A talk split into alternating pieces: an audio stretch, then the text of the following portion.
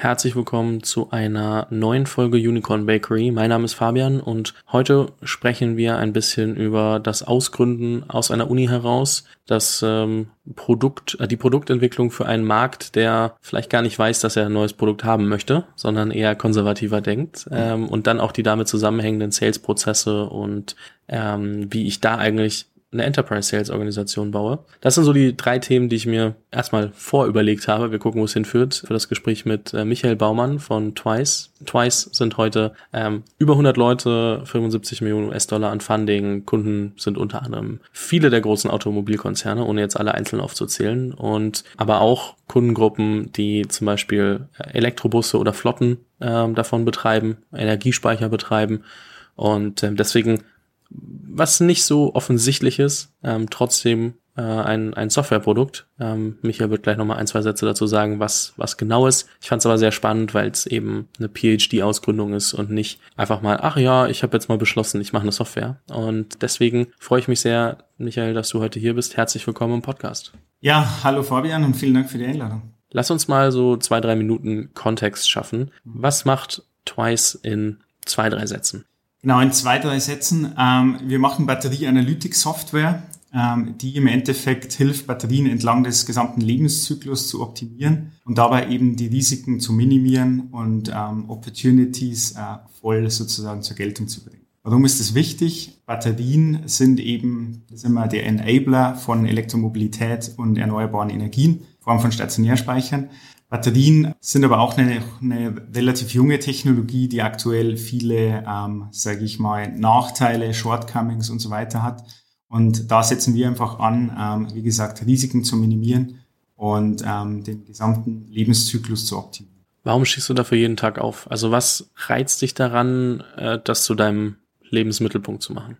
Ähm, ja, ist eine, eine sehr, sehr gute Frage. Ähm, ich denke, aktuell ähm, sieht man das wieder, ähm, dass wir halt, dass das Thema Klimawandel ähm, ein Thema ist, was äh, immer mehr in unseren Vordergrund rückt. Und ich persönlich selber bin einfach jemand, der sehr naturverbunden ist, äh, sehr naturverbunden aufgewachsen ist. Ich es im Endeffekt in der Umwelt zu sein. Ähm, und das habe ich mir eben zum Ziel gesetzt, sozusagen unsere Umwelt, unseren Planeten und damit natürlich auch uns als, als Menschheit äh, zu bewahren.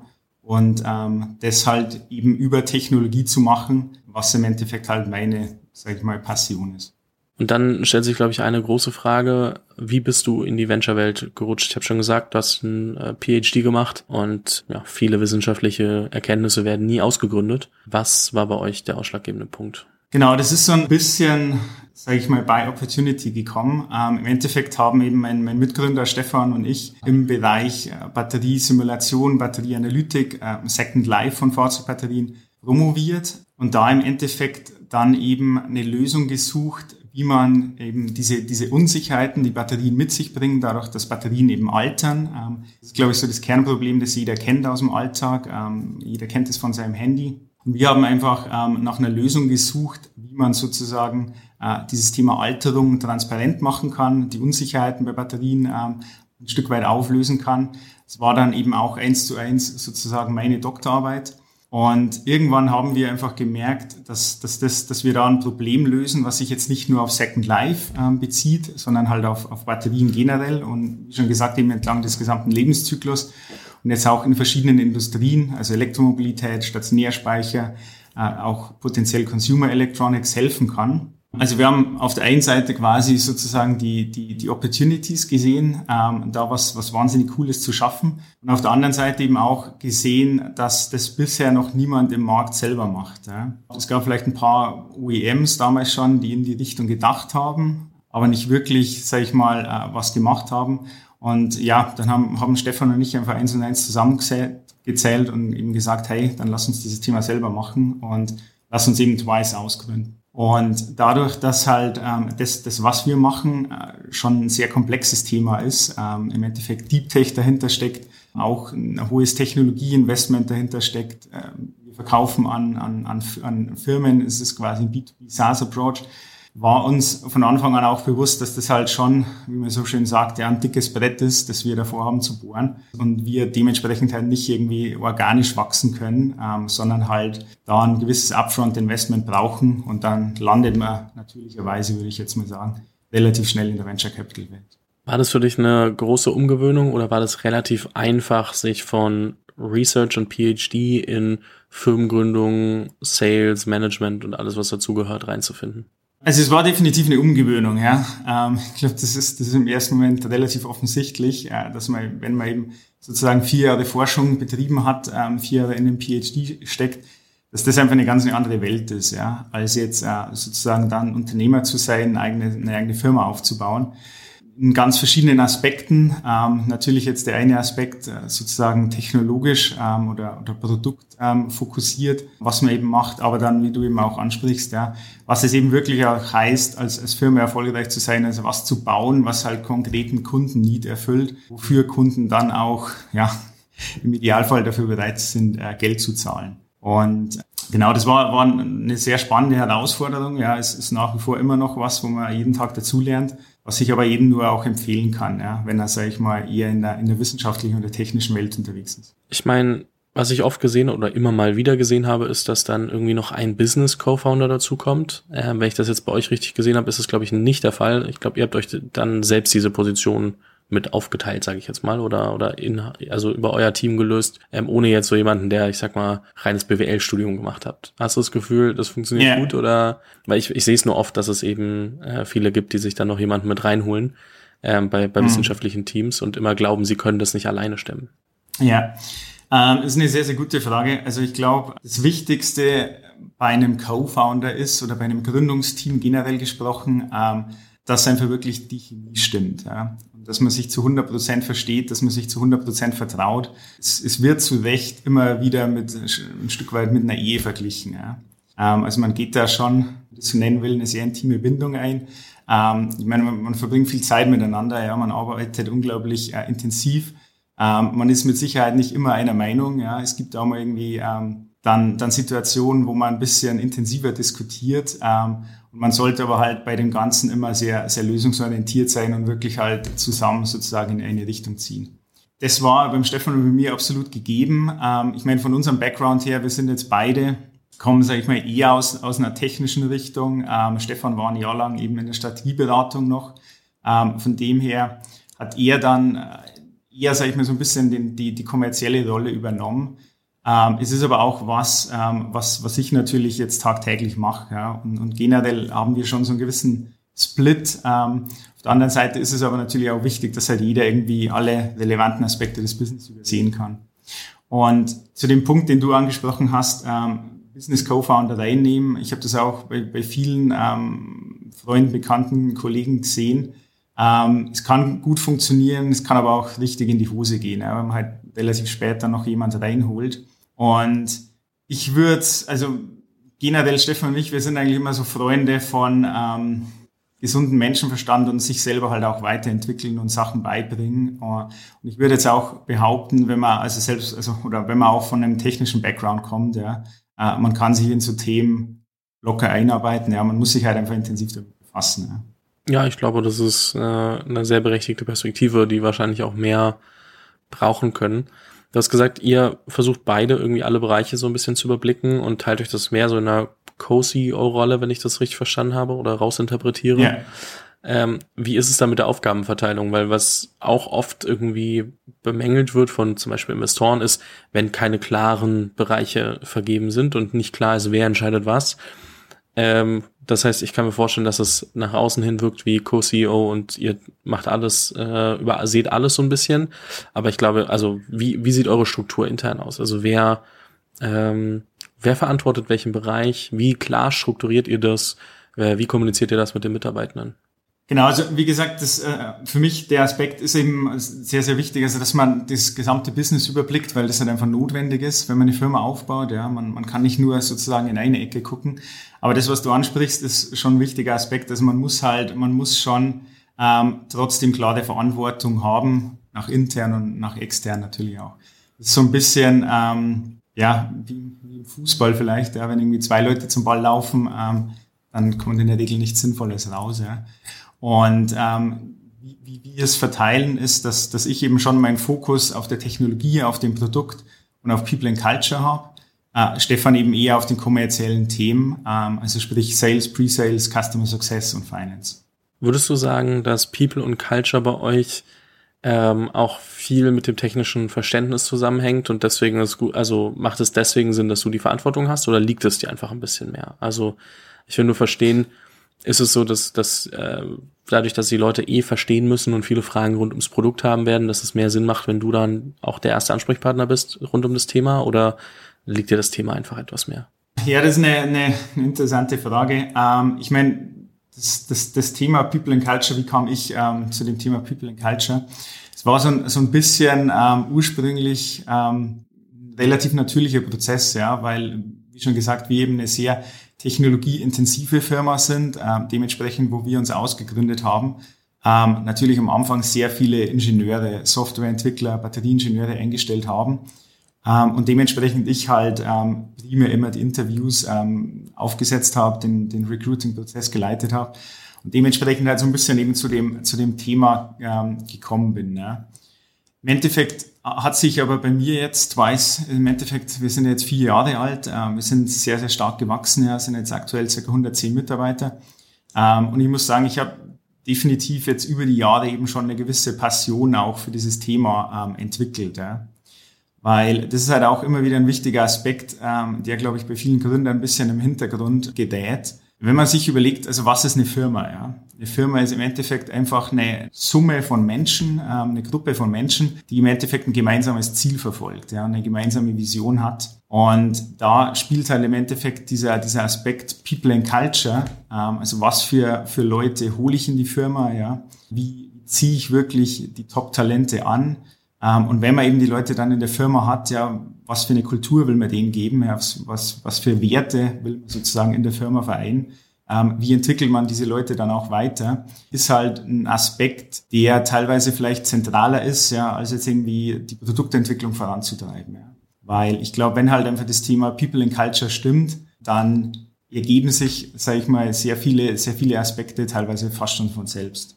Und genau, dementsprechend also so bin ich zu dem Thema gekommen und habe wirklich auch über die Jahre dann ähm, eine Passion für das Thema entwickelt.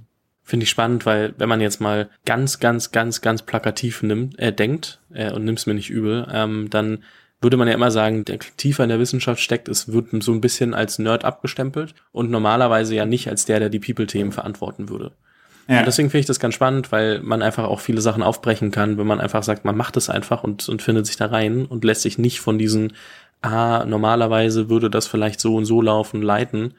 Äh, was ich, glaube ich, ein sehr positives Beispiel finde, auch einfach, worüber man öfter sprechen müsste, dass es eben nicht immer mhm. nur äh, schwarz und weiß gibt. Ja, absolut, absolut. Nee, das ist, das ist, glaube ich, ein Aspekt, ähm, der, der mir und, und auch ein Stefan generell sehr wichtig ist, dass wir jetzt nicht irgendwie in irgendwelchen Mustern und Rastern denken und hey, normalerweise ist es ja so. Ähm, Im Endeffekt, ähm, und dass man, dass man selber auch als Gründer eben keine Hürden irgendwie hat, äh, gewisse Themen anzugehen. Und ich glaube, es, es zeigt auch unsere Zeit, ähm, es gibt äh, meiner Meinung nach nicht mehr irgendwie so ein, so ein uh, Stereotype, ähm, Business Model, wie man, wie man seine Firma aufbaut und nur so funktioniert, ja, sondern da gibt's extrem unterschiedliche Beispiele ähm, und, und jede funktioniert auf, auf, auf ihre Art und Weise.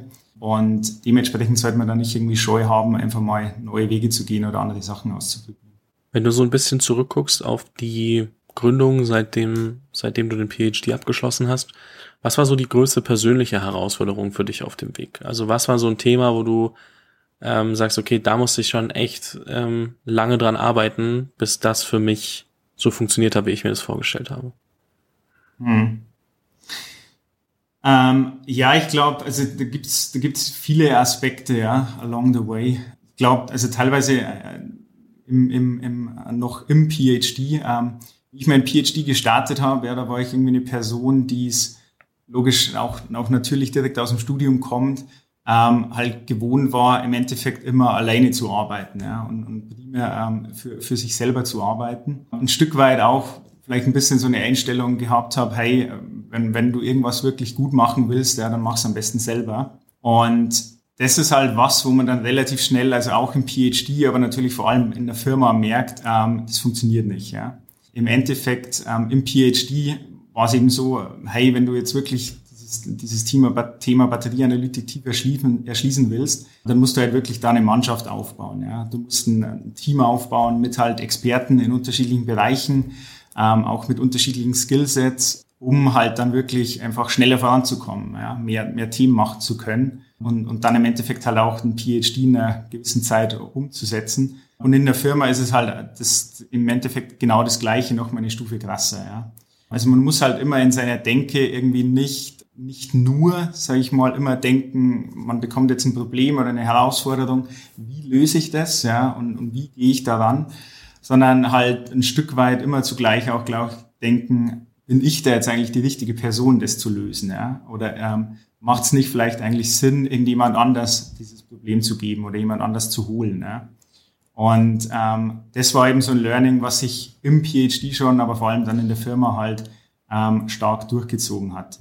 Glaube, ein anderer Aspekt dann, wenn man vor allem eben aus dem, aus dem PhD rauskommt ähm, und dann eben auch ein Startup gründet, äh, vor allem in dem, in dem Umfeld, was wir eben getan haben, ähm, Endeffekt bauen wir ein komplett neues Produkt für einen komplett neuen Markt. Und eine so eine, so eine Kernerkenntnis, die man da als, als eben dann Doktorand hoffentlich schnell machen sollte, ist, dass man halt schon, wenn man in der Forschung ist, so ein Stück weit an der Spitze des Eisbergs unterwegs ist. Ja. Ähm, also man befasst sich halt mit vielen Themen, die, die sozusagen gerade Forschungsmaterie sind, die aber jetzt nicht unbedingt die Kernprobleme in der Industrie sind, die sozusagen wirklich die Leute da tagtäglich beschäftigen, ja, sondern die Probleme, die findet man halt oftmals ja ein paar, paar Stufen drunter. Und, und das ist halt, ähm, im Endeffekt muss man da wirklich sein Mindset ein Stück weit umstellen und halt sagen, hey, es geht jetzt äh, in der Firma nicht mehr darum, dass wir quasi nur Cutting-Edge Research machen und immer sozusagen die neuesten Chemien untersuchen bei Batterien und ähm, die neuesten quasi Modelle aufbauen, sondern es geht eigentlich mehr darum, wirklich mit Kunden zu reden ja, ähm, und, und eben herauszufinden, was ist jetzt gerade deren Kernproblem ja, und wie kann man dann eben mit, mit, mit der eigenen Technologie und dem eigenen Produkt denen eben bestmöglich helfen. Was du schon angesprochen hast, ist, dass ihr quasi ein Produkt für einen neuen Markt macht. Ähm, das musst du mir aber erklären, weil wenn irgendwie so die ganzen Automobilkonzerne ähm, Kunden sind, Inwieweit ist es ein neuer Markt oder inwieweit ist es ein neuer Bedarf bei Kunden, die einfach nur noch nicht so weit sind, dass sie den vielleicht schon anerkennen? Ähm, absolut, das ist, das ist eine, eine Frage, da glaube ich, könnte ich allein äh, Stunden drüber reden, ähm, weil es eben wirklich ein Thema war, das, das uns sehr stark beschäftigt hat. Ähm, es ist, wie gesagt, also das, das, das Thema Elektromobilität und erneuerbare Energien an sich sind noch ähm, relativ junge Märkte. Ja. Ich kann mich nur irgendwie gut dran erinnern, ähm, 2000, 2011, 12 rum, wo ich eben persönlich in die Richtung gegangen bin. Ähm, ich habe davor viel im Bereich Robotik gemacht, habe aber dann eben in diese in den in den Bereich Elektromobilität und erneuerbare Energien gewechselt. Ähm, und da, damals war es wirklich so ein bisschen, dass halt äh, einen die Leute schief angeschaut haben, ja, wenn man jetzt gesagt hat, hey, man, man baut jetzt Elektroautos und befasst sich eben mit so Themen. Und es halt einfach keiner geglaubt hat, ja, dass das wirklich ein, ein Thema wird, was uns ähm, im Endeffekt dann zehn Jahre später ähm, sehr intensiv be beschäftigt, ja, und was, was jetzt heutzutage, glaube ich, keiner mehr irgendwie äh, verneinen würde, dass das die Zukunft ist und äh, in zehn Jahren einfach nicht mehr wegzudenken sein wird. Ja. Ähm, also sprich, es ist, es ist, ein, es ist nach wie vor ein sehr, sehr junger Markt ähm, und damit geht einfach einher, dass halt sozusagen dann auch mit dieser relativ jungen Technologie, ähm, Batterie eben, da halt die Leute oftmals noch nicht wirklich die Probleme verstehen, ja, die einfach mit dieser Technologie einhergehen, ein Stück weit dann auch die, die Chancen nicht ein, einschätzen können, ja, ähm, die sich eben daraus bieten. Und das uns ähm, wirklich am, am Anfang von unserer Firmengründung in den ersten Sales Calls halt ähm, sehr intensiv beschäftigt hat. Ja, dass man halt zum einen ähm, ein sehr, sehr pragmatisches Beispiel, ja, dann einen deutschen Mittelständler, der jetzt ähm, eher vielleicht aus, aus einer Maschinenbaurichtung kommt und jetzt in den Bereich äh, Batterieproduktion, ähm, Batteriefertigung geht, halt davon überzeugen muss, dass jetzt nicht irgendwie das, die schwächste Komponente in so einer Fahrzeugbatterie Schweißnähte sind, sondern halt wirklich dieses elektrochemische System ähm, der Batteriezelle selbst. Ja, und dass man da halt im Endeffekt sehr viel Wissen braucht und sehr viel Analyse betreiben muss, um das halt wirklich zu verstehen und dann sozusagen auch einen langlebigen Betrieb, einen sicheren Betrieb und einen nachhaltigen Betrieb von diesen Batterien äh, ermöglichen zu können. Und es war halt ähm, dementsprechend am Anfang so, dass, dass, dass wir quasi nicht äh, in den ersten Sales Calls unser, also primär natürlich schon unser Produkt gepitcht haben, aber oftmals quasi wirklich nochmal eine Stufe davor einsteigen mussten und so ein bisschen eben das Problem pitchen mussten. Ja. Wieso sitzen wir jetzt eigentlich hier? Wieso reden wir über, über Software für Batterien? Ähm, und wieso ist es wirklich essentiell, dass man sich mit diesem Thema befasst? Ja. Das hat sich natürlich jetzt sehr stark verändert ähm, über die Jahre. Ähm, das Thema Batterieanalytik ist jetzt irgendwie auf der Agenda von, von vielen Leuten. Wir sind mittlerweile auch nicht mehr eben die einzige Firma, die das macht. Es gibt andere Startups in dem Umfeld auch. Ähm, es gibt jetzt äh, teilweise eben dann OEMs-Firmen, die da auch selber gewisse, gewisse Kapazitäten aufbauen wollen. Ähm, aber das war halt schon ein sehr ja, interessanter, aber auch herausfordernder Prozess sozusagen über die Jahre. Was du gerade schon gesagt hast, ist, äh, euer Produkt ist relativ education-lastig. Das heißt, also gerade, es war es noch viel mehr, als es heute ist wahrscheinlich vor, vor vier Jahren, weil, wie du sagst, nicht jeder verstanden hat, wieso, weshalb, warum. Ohne da zu sehr ins Detail zu gehen, ähm, weil wir jetzt, glaube ich, keine äh, Elektrochemie-Stunde ähm, hier machen, aber ähm, die Frage natürlich auch einmal zum Verständnis. Wie lang ist denn so ein Sales Cycle bei euch? Ja, das ist, ähm, das lässt sich pauschal nicht beantworten. Ähm, also es kann, es kann alles sein von jetzt irgendwie wirklich, ähm, glaube ich, im besten Fall drei Wochen bis halt hin zu, ähm, wird behaupten, in manchen Cyclen stecken wir immer noch drin. Ja? Also von drei Wochen bis drei Jahren kann irgendwie, kann, kann irgendwie alles dabei sein. Es hängt halt von unterschiedlichsten Faktoren ab. Ähm, es hängt immer sehr stark davon ab, ähm, mit wem spricht man ja, bei der Firma, ähm, wie, wie groß ist da der, der, der Pain wirklich schon ja, bei den Leuten. Wie groß ist mit Sicherheit auch das Verständnis für das Thema? Ähm, also gerade wenn wir eben über Automotive OEMs reden, da reden wir oftmals wirklich halt dann mit den Entwicklungsabteilungen, wo dir im Endeffekt ein Ingenieur gegenüber sitzt äh, und dem du natürlich jetzt nichts irgendwie erzählen musst, ja, wofür man so eine Software braucht, wofür man ein Batteriesimulationsmodell braucht. Ähm, da geht es dann eher eben darum, sozusagen dann dem halt Argumente zu geben, wie er dann eine Einkaufsabteilung und so weiter überzeugen kann. Ähm, und, und dementsprechend, wie gesagt, das kann, das ging teilweise sehr, sehr schnell, dass das, das uns wirklich auch überrascht hat, ja, auch teilweise unsere Investoren überrascht hat, dass man dann doch an so große Firmen so schnell verkaufen kann. Äh, und teilweise muss man halt einfach ein bisschen länger am Ball bleiben. Ja. Ähm, aber das ist halt eben auch ähm, was, was, was ein Stück weit im B2B-Bereich normal ist, würde ich jetzt mal behaupten. Und was, was man als Firma halt im Endeffekt dann auch wieder berücksichtigen muss. Ja. Ähm, also man sollte jetzt nicht irgendwie sich nur auf einen Bereich fokussieren, beispielsweise jetzt nur irgendwie an Automotives OEM im Entwicklungsbereich verkaufen, sondern man sollte sich halt schon auch ein Stück weit sein, sein Risiko in der Firma diversifizieren. Ja. Das ist mitunter auch einer der Gründe, wieso dass wir eben auch verschiedene Use Cases, verschiedene Lifecycle-Stufen und so weiter abdecken. Es hat natürlich viel, viele Gründe, Synergien da zu schaffen, den, den Kunden ganzheitlich zu dienen aber ein Stück weit natürlich auch einen internen Grund, einfach unser Business zu de-risken, wenn jetzt sozusagen ein Segment halt äh, sich ein bisschen langsamer entwickelt als ein anderes. Ich meine, gerade äh, schon drauf angesprochen, lange Sales Cycles ähm, oder auch manchmal kurze. Ähm, zum Anfang hin mehr Education ähm, vielleicht notwendig als heute. Da stellt sich auch die Frage, ich meine, wenn ich eine Sales-Organisation baue, was ich im B2B-Bereich B2B-Bereich immer tun muss, ähm, dann muss ich ja auch irgendwie meine eigenen Sales-Prozesse validieren können und replizieren können, was ja manchmal schwierig ist, wenn es nur Founder-led Sales sind, aber auch schwierig, wenn ich drei Jahre Sales Cycle habe, weil ich dann natürlich sehr lange Zyklen habe, um ähm, zu sehen, was funktioniert, was funktioniert nicht. Wie, du hast schon gesagt, das ist nicht deine, deine Hauptaufgabe, aber es ist trotzdem mal ganz spannend, so gerade in der frühen Phase wirst du da ja auch sehr viel mit drüber nachgedacht haben. Wie seid ihr da rangegangen, überhaupt diese Sales-Organisation aufzubauen? Worauf habt ihr geachtet? Und ähm, wie habt ihr, also wo lagen vielleicht ähm, auch die, die großen Challenges im, im B2B-Sales? Ja, ich glaube, generell, generell der Bereich Sales ist was, was vor allem dann auch für, für Founder mit einem technischen Background teilweise so, so ein bisschen mystisch erscheint. Ja, man, man versteht irgendwie im ersten Moment nicht wirklich, wie man, wie man das anpacken soll.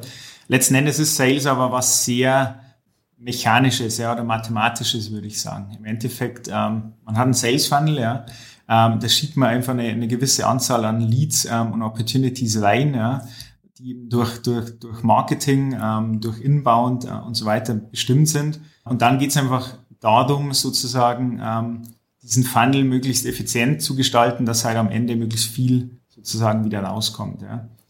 Und wie, wie evaluiert man das jetzt? Ja, im Wesentlichen ganz einfach. Ja, der erste Schritt ist halt, dass man wirklich sozusagen diesen, diese gesamten Prozesse trackt, ja, ähm, also dass man ein CRM-System aufsetzt, ja, dass man halt im Endeffekt wirklich sich, sich bewusst macht, ja, wie viele Leads generiert man, mit welchen Methoden, was funktioniert, was funktioniert nicht.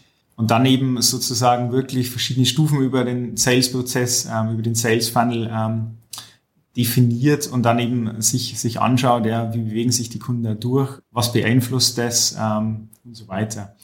Und ich glaube, eine Kernaufgabe hier ist eben, dass sich die Gründer, dass man sich als Gründer halt wirklich sehr intensiv mit diesem Thema auch befasst. Ja. Wie gesagt, deswegen auch äh, Stefan und ich, wir involvieren uns nach wie vor beide sehr stark in dem Bereich, ähm, obwohl wir jetzt eben auch ähm, einen, einen Chief Sales Marketing Officer ähm, in der Firma haben.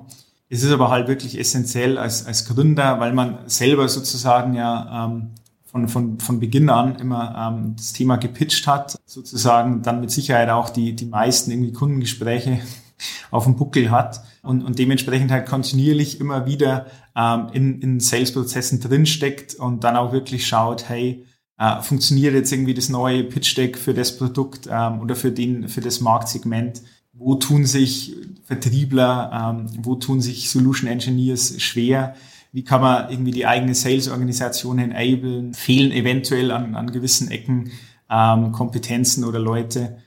dementsprechend ist es halt, wie gesagt, sehr wichtig, sich nicht zu früh aus dem Thema zu ziehen, ein Stück weit auch, glaube ich, immer involviert zu bleiben, äh, um halt wirklich eben zu sehen, wie muss man dann die Sales-Organisation ähm, weiterentwickeln, dass man als Firma dann erfolgreich. Wie groß ist der Anteil von eurer Sales-Organisation an den 110 Leuten, die ihr derzeit habt? Ähm, das ist eine gute Frage. ähm, denke, wenn ich es jetzt kurz im Kopf überschlag, ähm, das ist ein bisschen schwierig immer, was, was, was zählt man zu Sales dazu und was eben nicht. Ähm, also wenn ich jetzt, wenn man, wenn, wenn wir sozusagen ähm, uns Marketing anschauen, Partnermanagement dann auch, wir machen eben nicht nur Direct Sales, sondern auch Vertrieb über Partner dann. Ähm, dann eben Sales, Pre-Sales, also das ist eben Solution Engineering, sozusagen technischer Vertrieb. Ähm, wenn ich das quasi alles zusammenfasse, ähm, kommen wir mit Sicherheit, würde ich jetzt sagen, auf 30 Leute, 30 plus Leute ähm, in dem Bereich. Also schon eine, eine, eine relativ große Mannschaft, ja, die jetzt auch natürlich die letzten, letzten Monate, letzten ein, zwei Jahre stark gewachsen ist, ähm, vor allem eben auch durch unsere Internationalisierung. Ja. Ähm, wir sind, wir sind mittlerweile jetzt eben, haben auch ein Office in den USA, in Chicago, äh, wo ein paar Leute sitzen. Ähm, wir haben eine, eine Zweigstelle in, in, Paris für jetzt eher, sag ich mal, den südeuropäischen Markt. Ähm, wir schauen uns aktuell auch dann andere Länder an. Ähm, und, und, dementsprechend ist halt auch die Sales-Organisation bei uns äh, in letzter Zeit stark gewachsen, neben natürlich Technologie, Engineering und Warum Chicago? Warum Chicago? Ähm, hat, hat mehrere Gründe. Ähm, zum einen so ein bisschen ganz pragmatisch, es liegt äh, jetzt nicht, nicht, nicht unmittelbar zentral in den USA, aber zumindest halt nicht direkt an einer Küste. Ja. Also man, ähm, man, man, man kommt dann doch relativ gut zu, zu Kunden. Ähm, es ist, es ist von der, von der Zeitverschiebung her noch gut machbar, ja, jetzt besser machbar als, als Westküste. Ähm, nicht zuletzt auch in unserer vorletzten Finanzierungsrunde mit Energize Ventures, die sitzen auch in Chicago ähm, und unterstützen uns sozusagen im Aufbau da auch sehr operativ. Ja, und ein wichtiger Aspekt auch, es gibt von München Direktflüge nach Chicago. das darf man natürlich auch nicht vergessen. Das ist ein guter Punkt. Wenn man direkt dahin fliegen kann, ist schon mal nicht verkehrt. Ähm, und äh, das klingt äh, auf jeden Fall sinnvoll. Wenn du sagst, 30 von 110 Leute sind ähm, Sales und Marketing, das heißt, bei den anderen Leuten würde ich jetzt mal tippen, dass wahrscheinlich das sich relativ stark aufteilt auf ähm, Engineers für Softwareentwicklung und wahrscheinlich aber auch Leute, die dann doch mehr Science-Background haben und, und die Modelle immer weiter denken, die Daten da einpflegen und, und immer weiter modellieren, oder? Genau, absolut, ja. Ähm, wenn ich, wenn ich da vielleicht kurz ein bisschen, ein bisschen einsteige, ähm, eben technologisch, ja, was, was macht Weiß da, was, was macht Weiß da auch unique? Ähm, Im Endeffekt geht es eben darum, bei Batterien, wie gesagt, halt äh, Batterien wirklich sehr tief im Detail zu verstehen. Ja? Ähm, und, und das, das heißt eben, ähm, Batterien auch ähm, wirklich auf einem elektrochemischen Level, auf einem analytischen Level zu verstehen, zu vermessen. Wir haben hier in München eben auch ein Batterielabor, das wir aktuell jetzt wieder sehr stark erweitern, ähm, wo wir dann Messungen an Zellen, an Modulen durchführen, um eben das elektrische, thermische und das Alterungsverhalten von Batterien zu charakterisieren und dann eben die Modelle zu parametrisieren. Genau, und da stecken halt auf der einen Seite dann viele ähm, Ingenieure drin, die wirklich einen sehr tiefen Background eben haben in, im Bereich Batteriemodellierung. Ähm, wir als Twice ähm, sehen uns aber sozusagen auch ähm, als, als eine Firma, die im Endeffekt jetzt nicht nur ähm, den Bereich ähm, analytische Modellierung und analytische Modelle macht, ähm, sondern, eben auch sehr stark sich mit dem Thema ähm, datenbasierte Modelle, also Data Science, Machine Learning ähm, und Artificial Intelligence befasst. Und im Endeffekt, wieso machen wir das? Ja, wieso, wieso gehen wir beides an? Weil eben beides, sage ich mal, wirklich charakteristische Vor- und Nachteile hat. Ja. Ähm, du kannst dir das, du kannst dir das so vorstellen, wenn du jetzt ein, ein Fahrzeug entwickelst, ja, dann willst du ja möglichst schnell ein Modell haben, das dir sozusagen die gesamte Lebensdauer ähm, von so einem Fahrzeug simulieren kann. Ja. Und dann auch, wenn das Fahrzeug ins Feld geht, dass du sozusagen immer das, das nachvollziehen kannst, wie, wie alt die Batterie und eben dann auch in die Zukunft projizieren kannst, ähm, wie lange wird sie noch halten. Und eben diese analytischen Modelle bieten da gewisse Vorteile, ja, weil du dieses Modell im Labor innerhalb von drei, drei Wochen bis halt ein paar Monaten erstellen kannst und dann den gesamten Lebenszyklus durchsimulieren kannst. Diese analytischen Modelle aber auch den Nachteil haben, dass sie halt, wenn das Fahrzeug dann wirklich im Feld ist, äh, diese Prädiktion immer ungenauer wird, ja, weil sie einfach gewisse Systemeffekte nicht berücksichtigt, gewisse statistische Effekte nicht berücksichtigt und das ist eben der Ansatzpunkt, wo wir eben dann sagen, wir nutzen dann eben, wenn das Fahrzeug im Feld ist ähm, oder wirklich auch Fahrzeugflotten im Feld sind, dann eben die Daten, die diese Fahrzeuge generieren, um dann eben sozusagen diese, diese steigende Ungenauigkeit von den analytischen Modellen zu kompensieren ähm, und das eben dann mit Machine Learning Modellen sozusagen anzureichern.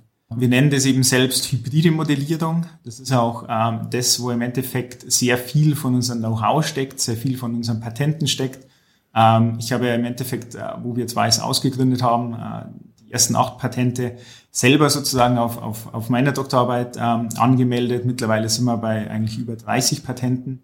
Ähm, und das ist halt so ein zentraler Mehrwert, den wir unseren Kunden zur Verfügung stellen auf einer technologischen Ebene. Ja. Und ähm, genau dementsprechend, um jetzt auf deine Frage zurückzukommen, sind die, die Leute im, im Technologie- und Produktbereich äh, eben eine Mischung von Batterieingenieuren, äh, Data Science, Machine Learning Ingenieuren und dann natürlich nicht zu vergessen Softwareingenieuren, ja? weil äh, diese Modelle, die Batterieanalytik natürlich ähm, schön und gut ist, aber im Endeffekt es halt auch darum, zu, äh, darum geht, ähm, das alles auf eine skalierbare Softwareplattform zu stellen, um halt dann jetzt nicht nur zwei, drei Fahrzeuge abzubilden, zu simulieren, sondern wirklich halt Tausende, Hunderttausende und Millionen Fahrzeuge die im Endeffekt dann die nächsten Jahre ins Feld kommen. Klingt äh, auf jeden Fall kompliziert für einen Laien wie mich, aber ähm, gut, dass ihr das äh, alles könnt. ähm, lass uns mal noch abschließend ein paar Fragen ähm, besprechen, die vielleicht dich als Person noch mal ein bisschen äh, mehr in den Vordergrund rücken ähm, und, und wie du so tickst. Ähm, die erste Frage wäre, bei welchen Themen oder bei welchem Thema hast du eine konträre Meinung zu vielen anderen und warum? Ja, ähm, wenn, wenn wir vielleicht in dem, in dem Bereich, sage ich mal, Elektromobilität, ähm, erneuerbare Energien bleiben, ähm, am Anfang mal. Ähm, aktuell wird da, wird da sehr, sehr viel diskutiert, ähm, sozusagen. Ich glaube, den Leuten ist jetzt bewusst, ja, dass der Verbrenner sozusagen ein Ablaufdatum hat, ja, dass, dass wir irgendwie nicht, nicht auf ewig weitermachen werden damit. Es ist nach wie vor aber eine starke Diskussion jetzt, was, welche Technologie macht jetzt am meisten Sinn ja, für die Zukunft. Äh, vor allem, vor allem für, für Personenfahrzeuge, ähm, für, für Autos, PKWs. Und da gibt es aktuell jetzt sehr viel Diskussion äh, über eben batterieelektrisch, aber auch Wasserstoff, E-Fuels und so weiter. Und, und hier habe ich natürlich jetzt nicht, nicht, ganz, äh, nicht ganz objektiv, halt schon eine sehr konträre Meinung zu eben, wie gesagt, diesen Themen E-Fuels und Wasserstoff. Ich glaube, man muss sich immer wieder halt äh, bewusst machen, gerade wenn man sich jetzt die aktuelle Situation anschaut, auch mit der Ukraine-Krise, mit der Energiekrise, die damit einhergeht, äh, das Thema Energie wird für uns als Menschheit beherrschend sein, ja, die nächsten Jahre, die nächsten Jahrzehnte. Und, und batterieelektrische Fahrzeuge sind, sind einfach das, das energieeffizienteste, ähm, was, es, was es gibt auf dem Markt. Ja. Deutlich effizienter ähm, natürlich als der Verbrennungsmotor, aber auch deutlich effizienter als Wasserstoff und E-Fuels. Und das ist eigentlich schon so dieses, dieses Key-Killer-Kriterium ähm, für, für, für batterieelektrische Fahrzeuge im Pkw-Bereich. Darüber hinaus kommen natürlich dann so Sachen, dass wir, dass natürlich Elektromobilität jetzt nicht irgendwie bei Fahrzeugen stoppt, ja, sondern wir auch äh, Flugzeuge, den Schiffverkehr elektrifizieren müssen, ähm, beziehungsweise dann eben da vielleicht so Sachen wie E-Fuels einsetzen, also bei Flugzeugen, die sich halt batterieelektrisch aktuell noch nicht, noch nicht wirklich sinnvoll abbilden können. Ähm, also das so, so ein bisschen ähm, generell zu dem Bereich. Ähm, genau, hab gerne ein, wenn du Fragen hast. Ähm, ja, nur einer. Ich glaube, was, also wenn ich jetzt, und ich bin da gar kein Experte und beschäftige mich damit tatsächlich wahrscheinlich zu wenig, aber ähm, wenn ich mir die Kritik angucke an, an Elektro- oder beziehungsweise ähm, batteriebetriebenen Fahrzeugen, dann ist es ja wahrscheinlich immer, also dann wird immer auf die Herstellung der, der Batterie sich bezogen, dass dort ähm, das scheinbar, also das, ich glaube, da wird nie kritisiert, ob die Fahrt und, und äh, dann der Lebenszyklus, wenn wir mal das fertig dastehende Auto haben, ähm, irgendwie ähm, effizienter ist, sondern ich glaube, dass das Gesamtkonstrukt ist das ein Trugschluss ähm, und, und lässt man sich dann irgendwie von Headlines leiten oder ähm, ist es tatsächlich was, was noch besser werden muss? Also die ähm, Produktion du meinst die Gesamteffizienz von? Ja. Ähm, ich meine natürlich, Effizienz ist immer ein Thema, ähm, immer ein Thema, das man noch verbessern kann und nach oben treiben kann. Ähm, wie gesagt, bei batterieelektrischen Fahrzeugen ähm, ist die Effizienz schon sehr hoch.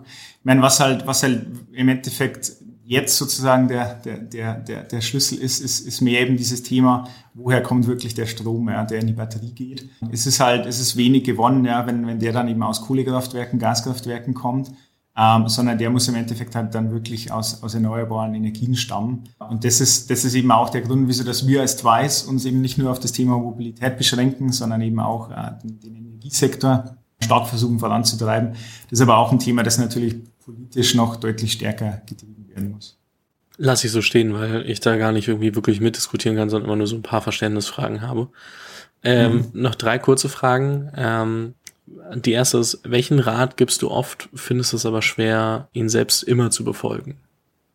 Ja, ich glaube, vor allem wenn man, wenn man irgendwie an, an, an, an Startup denkt und, und ähm, an, eine, an eine Firmengründung denkt, ähm, ist halt ein wesentliches Element, ähm, auf das man sich immer wieder besinnen muss, das Thema Fokus. Ja. Man hat, man hat im Endeffekt halt begrenzte Ressourcen, man hat begrenzte Zeit, man muss relativ schnell vorankommen.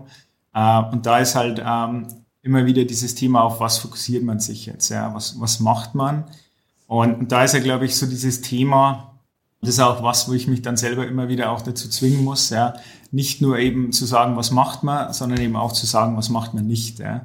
Also zu was für Themen sagt man eben sehr bewusst Nein, ähm, was, für, was für Themen stellen wir in den Hintergrund oder macht man, macht man eben vielleicht nicht jetzt. Und, und wie gesagt, das ist halt, das ist halt was, ähm, wo ich im Endeffekt nur anderen Gründern oder Gründungsteams dann den, den Tipp geben kann, ähm, macht es sehr intensiv im Team, ja, challenge da im Endeffekt jede Entscheidung, um halt dann möglichst schnell voranzukommen, ja, und halt sozusagen wirklich dieses, dieses, ähm, diese, diese Phrase, die man da auch immer wieder hört, Signal over Noise, ja, also was, was sind jetzt wirklich die wichtigen Sachen, ähm, die vielleicht im Alltagsgeschäft und im, im gesamten Trubel dann untergehen? Äh, was sind jetzt wirklich die Kernelemente, auf die man sich fokussieren muss? Und was ist der ganze andere Rest, den man vielleicht ein bisschen im Hintergrund stellen kann?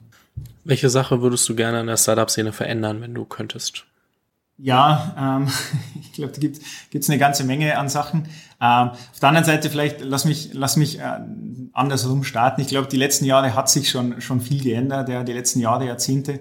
Ähm, ich habe das, das Thema selber hier in München auch äh, stark mitverfolgt. Äh, da hat sich wirklich ein unglaublich ähm, lebendiges und, und gutes Startup-Umfeld ähm, etabliert, ja, aus dem wir natürlich auch sehr stark geschöpft haben ähm, und, und das es uns auch ermöglicht hat, dass wir uns halt schnell, schnell weiterentwickeln.